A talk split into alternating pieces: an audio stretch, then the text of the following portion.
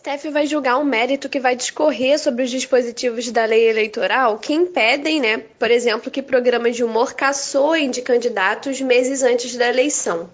Na sua opinião, esses dispositivos ferem a liberdade de expressão e de imprensa? Na minha opinião, é, esse dispositivo do artigo 45, principalmente os, os incisos que estão sendo questionados no Supremo Tribunal Federal, quais sejam o 2, o segundo e o terceiro, eles são manifestamente inconstitucionais. E eu tenho certeza, na minha opinião, que o Supremo não vai entender diferente. Acho até, e me permito usar, que o Supremo está diante de uma tarefa muito fácil, né? Porque esses dispositivos, eles são de uma falta, para não dizer outra coisa, de uma falta de sensibilidade tamanha, né?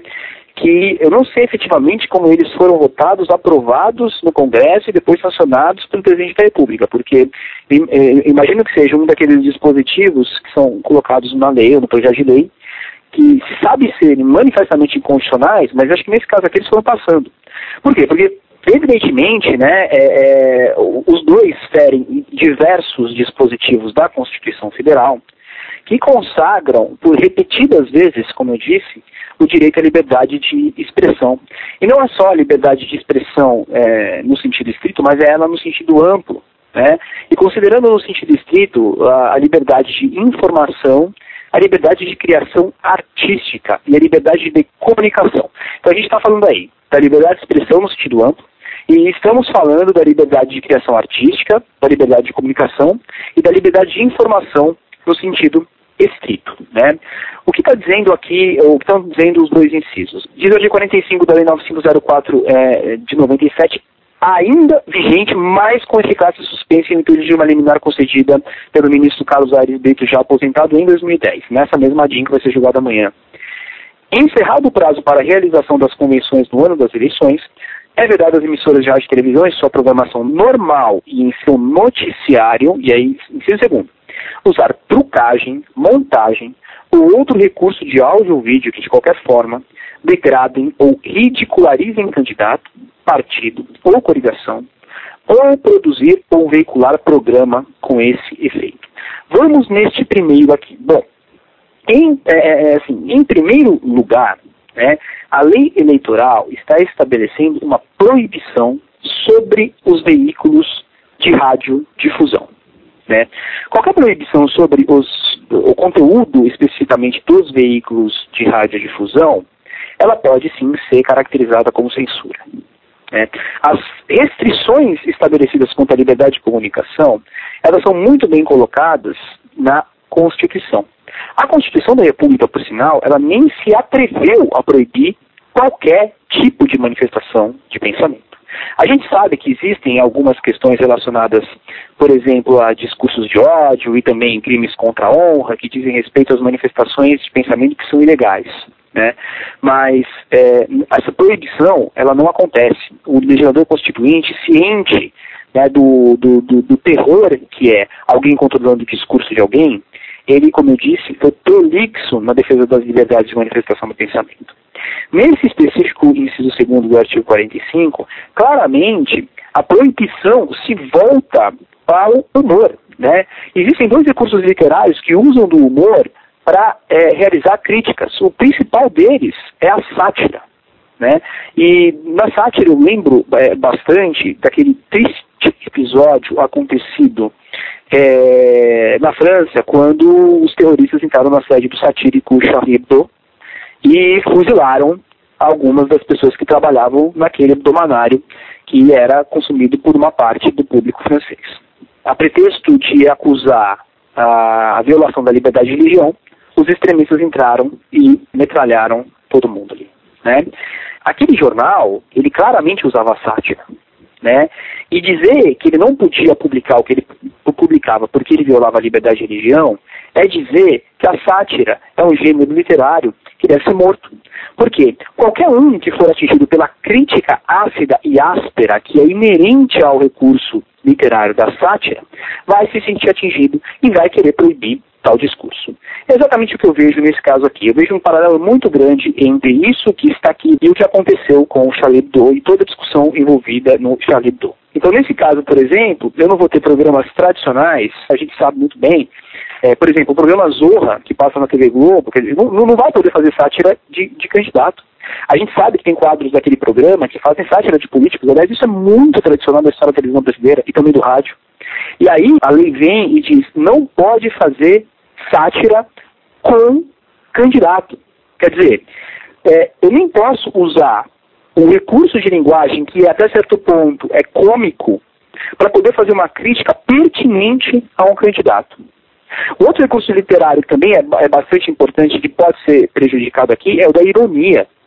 Né? Então, quer dizer, se o comediante, ou se o veículo de comunicação, mais especificamente, for irônico com relação ao candidato, em toda a ironia também está embutida uma crítica, ele não poderia. Por quê? Porque vem a lei e diz não pode. Só que veja, eu lembro muito bem, e aí sim, as palavras do inciso 4 do artigo 5 da Constituição, elas são cristalinas, é livre a manifestação do pensamento, vírgula, sendo vedado o anonimato. Mais abrangente do que isso, impossível. Não é que é livre o discurso, não é que é livre a expressão, é livre a manifestação do pensamento. E a manifestação do pensamento, ela pode se dar de qualquer maneira. Ela pode se dar desde a roupa que você usa, até pelo corte de cabelo, os lugares que frequenta, as postagens nas redes sociais, os amigos que tem. Tudo isso é expressão, tudo isso é manifestação do pensamento. Então a Constituição ela foi ampla na proteção da manifestação do pensamento. E eu não preciso nem dizer que é o quarto inciso do artigo que, por excelência, consagra direitos fundamentais que não podem ser objeto de emenda à Constituição, ou seja, eles não podem ser modificados senão para crescer mais direitos fundamentais. Então, é, esse é o inciso segundo do artigo 45. O, o inciso terceiro, ele tem a seguinte redação.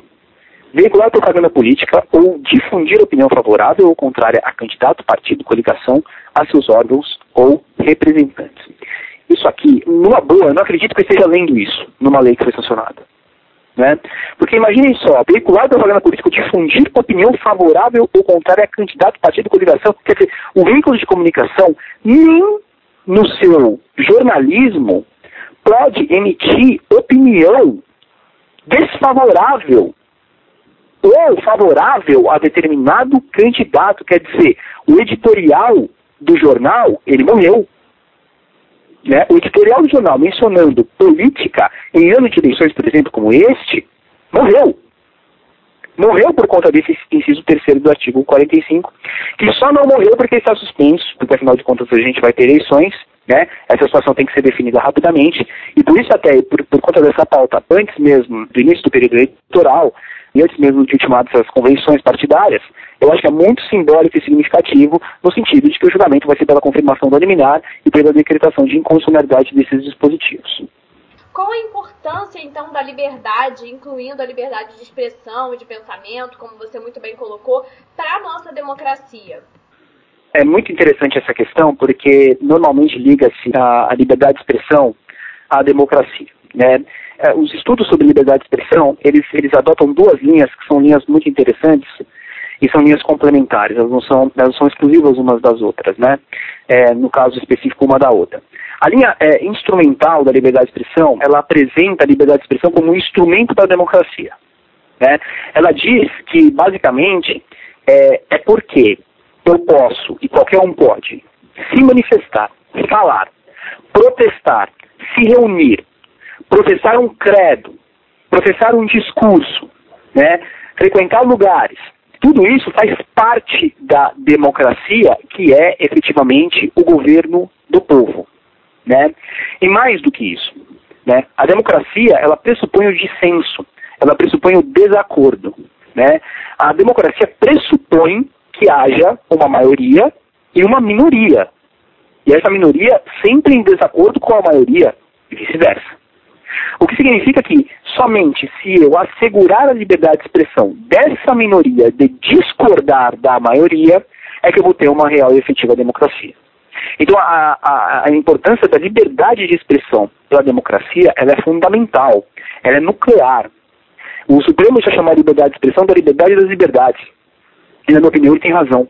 Por quê? Porque é, sem essa liberdade de expressão, nenhuma outra é exercível.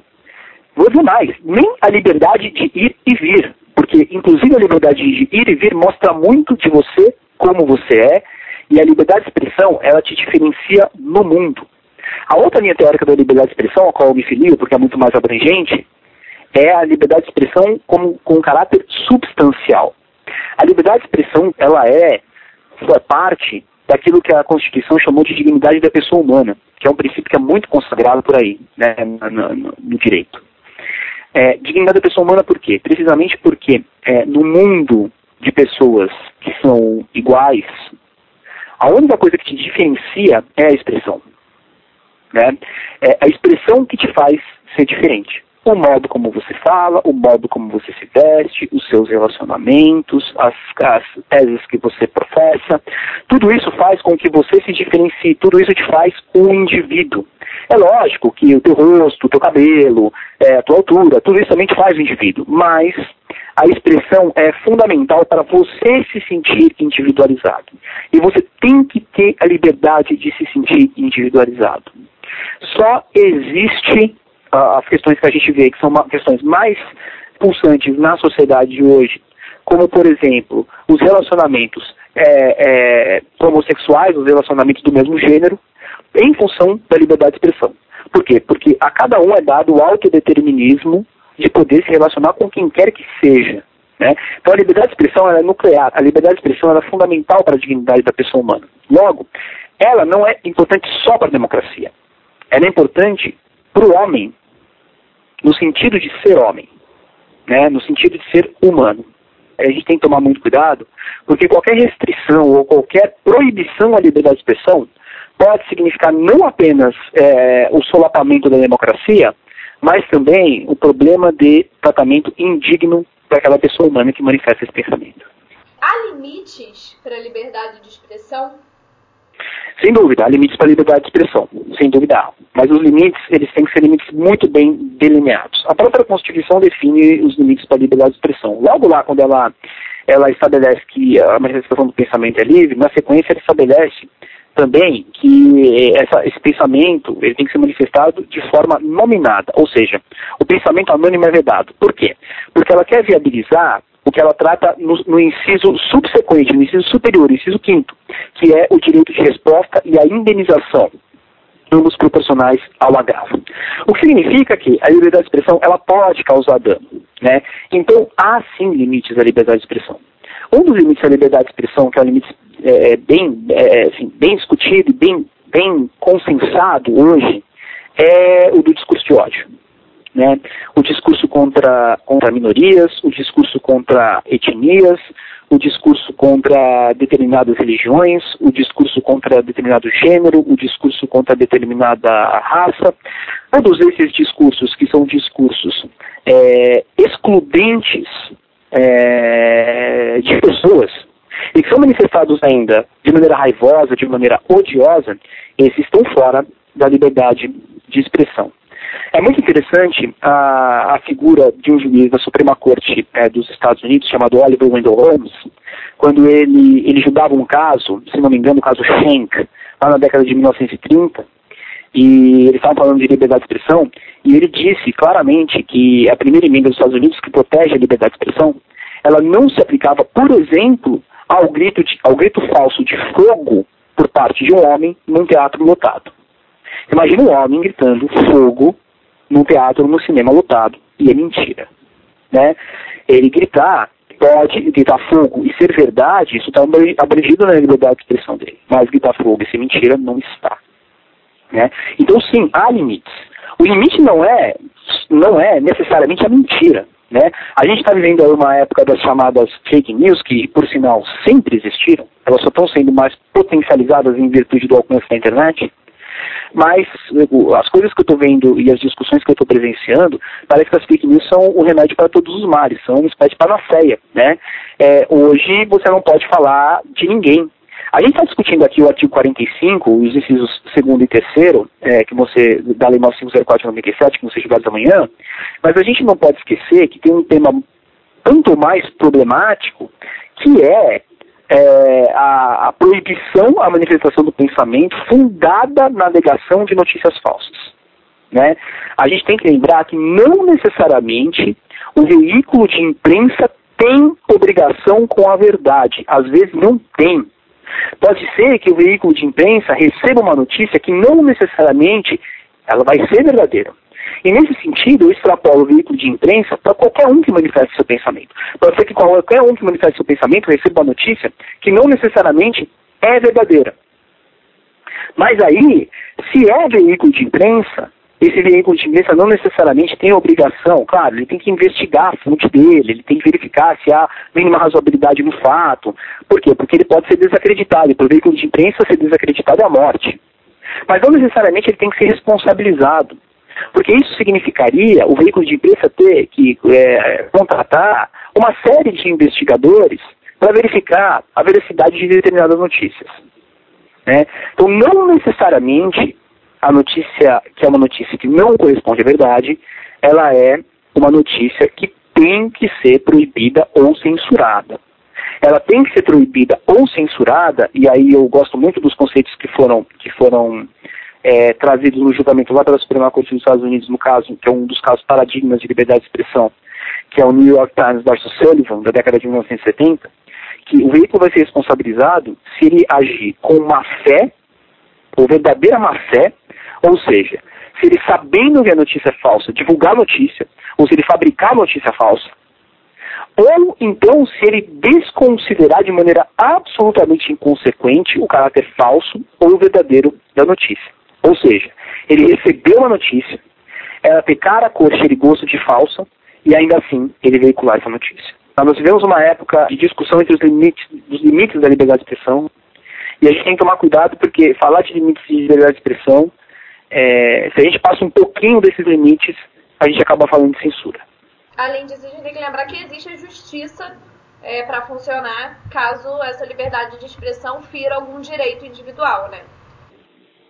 Sem dúvida, uma das questões que eu pondero muito e que sustento muito é que é, é, as análises a respeito dos, dos, abusos de liberdade de expressão, elas têm que ser feitas de maneira casuística. Né? Ou seja, eu tenho que analisar no caso concreto se houve abuso de expressão. Né? Porque só olhando o caso concreto e as nuances do caso concreto que eu vou saber se essa expressão ela violou algum direito de outra pessoa.